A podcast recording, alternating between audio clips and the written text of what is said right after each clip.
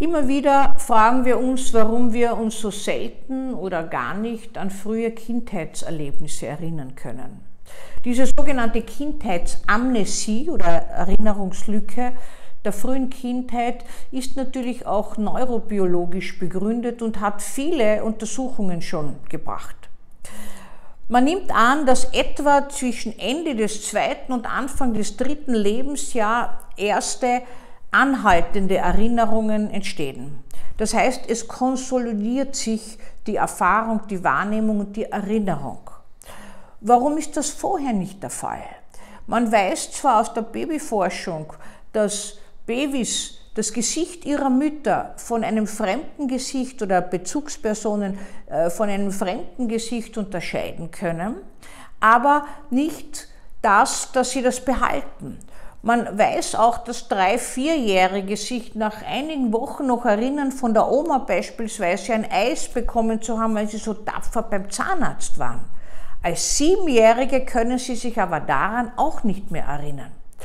Und es kommt immer wieder vor, dass äh, wir versuchen, uns zu erinnern und plötzlich meinen wir in Hochdramatik, manchmal während Therapien, jetzt weiß ich, ich habe schwere Gewalt erlitten, ich habe einen Missbrauch erlitten. Es ist mir plötzlich anhand eines Auslösereizes, anhand eines Triggers eingefallen.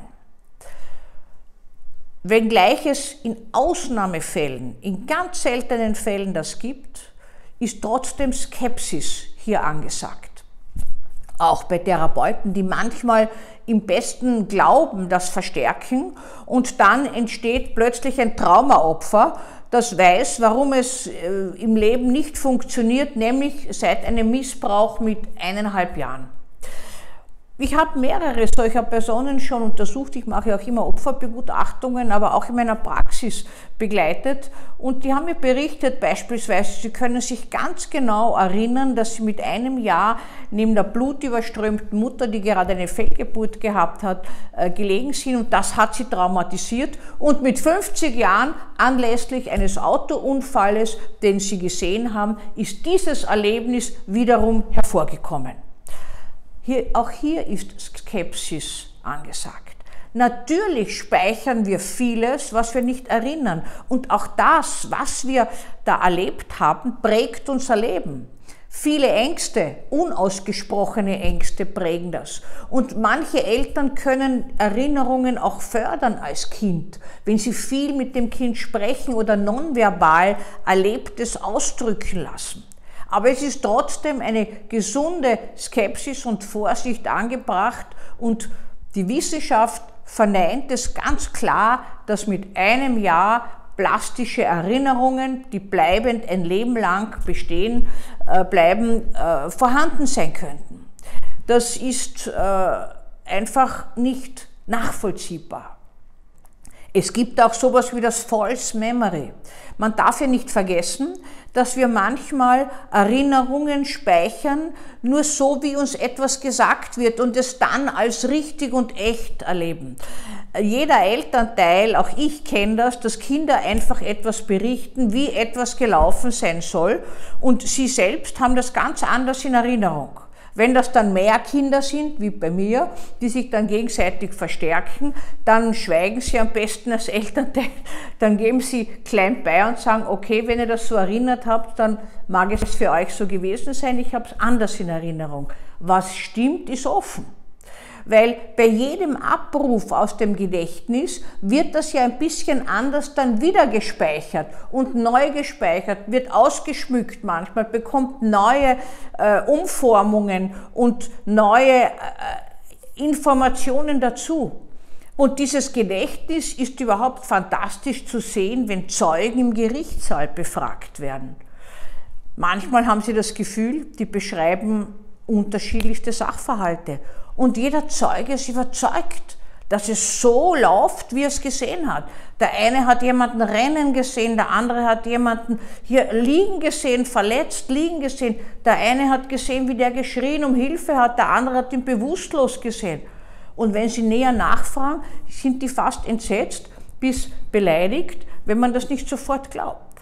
Das heißt, natürlich sehe ich alles mit meiner eigenen subjektiven Brille.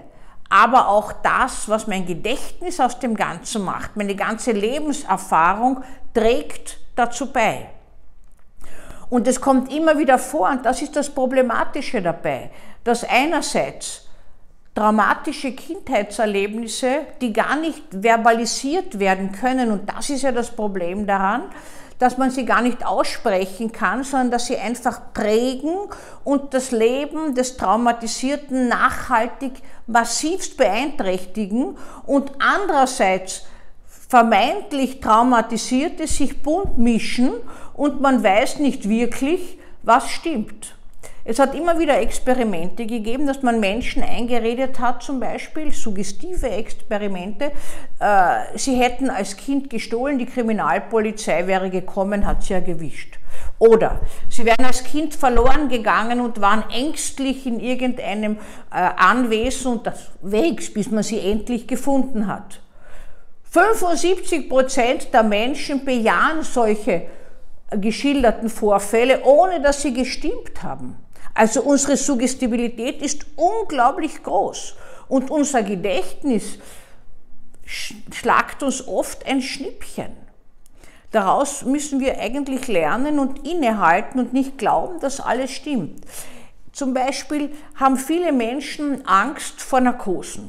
Kontrollverlust, sie wissen nicht, was um sich herum passiert, werfen vor, dass man sie sexuell missbräuchlich attackiert hätte und dass der Arzt oder die Ärztin äh, irgendwelche Handlungen gemacht hätte, die sie nachhaltig traumatisiert und geschädigt hätten, auch sexueller Natur. In Einzelfällen unter 1% kann sowas vorkommen. Es gibt leider Missbrauch durch Ärzte und wahrscheinlich auch durch Ärztinnen. Aber es ist Gott sei Dank in ganz, ganz rar. Aber manche der Narkosemittel, wie zum Beispiel das Mittel Propofol für, als Kurznarkotikum, fördern erotische Gefühle, wirken aphrodisierend. Und wenn zum Beispiel die Hand äh, genommen wird, um ein Pulsoximeter festzu, äh, anzulegen, um die Sauerstoffsättigung des Blutes zu prüfen, dann wurde das schon manchmal äh, interpretiert, im, bevor man ganz weggetreten ist, dass äh, hier eine sexuelle Handlung erfolgt ist. Die Hand wurde wohin geführt. Man könnte sich also fragen, werden hier Ereignisse aus verschiedenen Zeitepochen vermischt? Ist das wirklich passiert einmal, dass man die Hand des Kindes genommen hat, wie das ja bei sexuellem Missbrauch äh, erfolgt, äh, und zu den Geschlechtsorganen des Erwachsenen geführt hat? Oder wie ist das? Andererseits weiß man, dass zum Beispiel während der Narkose, auch wenn vermeintlich tief geschlafen wird, Patienten äh, akustische Reize erinnern. Und zwar nicht bewusst erinnern. Da hat es Experimente gegeben. Man hat auch den Chirurgen gesagt, zum Beispiel, bitte redet nicht in der Narkose so, als ob hier ein Schlafender wäre, weil es kann sein, dass der Fetzen von äh, Worten mitnimmt und äh, sie weiterträgt. Man hat in der Narkose Menschen Schlüsselreize, akustische geboten und hatte so danach Verschlüsselten abgefragt und hat festgestellt, dass bei circa 25 Prozent ist ein Viertel immerhin eine gewisse Assoziation zu diesen Reizen, während sie geschlafen haben, sie haben sich an gar nichts erinnert, besteht. Das heißt, unser Gedächtnis kann einerseits viel speichern, von dem wir es gar nicht mitkriegen, andererseits vergessen wir aber unglaublich viel. Vergessen ist übrigens zum Überleben notwendig. Und das Dritte ist, dass es uns auch manchmal Sachen vermittelt, die einfach nicht stimmen, die nicht so stimmen können, wie wir sie gespeichert haben. Das sehen wir ja auch immer wieder, dass äh, Menschen, die vermitteln, mit Hochdramatik irgendetwas erlebt zu haben, dass das eigentlich nicht so stimmt, was sie so vermitteln. Andererseits gibt es Menschen, die ganz detailliert Erinnerungen haben äh, und die sich darauf beziehen und die diese vorbringen. Und das war wirklich etwas, was sie erlebt haben. Also da, die Aussagepsychologie beschäftigt sich mit diesem schwierigen Gebiet. Ist denn das, was oftmals 20, 30 Jahre später vorgebracht wird, zum Beispiel ähm, sexuell missbraucht worden zu sein, ist denn das wahr? Auch hier ist der Grad der Wahrheit ein schmaler. Und es ist wahnsinnig schwierig, festzustellen, ob etwas stimmt. Manchmal nimmt man Bezug so auf sinnliche Wahrnehmungen, auf Wahrnehmung, wie etwas riecht, äh, ob, sie, ob sich diese Betroffenen an Gerüche erinnern können oder an spezifische Beschreibungen. Wenn das nur so allgemein Plätze sind und dann noch vermittelt wird, äh, therapeutisch wurde mir geraten, in jedem Fall eine Anzeige zu machen, auch im Zweifelsfall, da würde ich bitte Vorsicht anmelden, weil äh, jeder Prozess, der dann in Gang kommt und Traumatisierung natürlich nicht mindert, ist äh, eine weitere Belastung und in manchen dieser Fällen ist einfach eine Einbildung auch vorhanden. Das heißt, ich mache mir ein Bild von etwas, aber das ist nicht die Realität.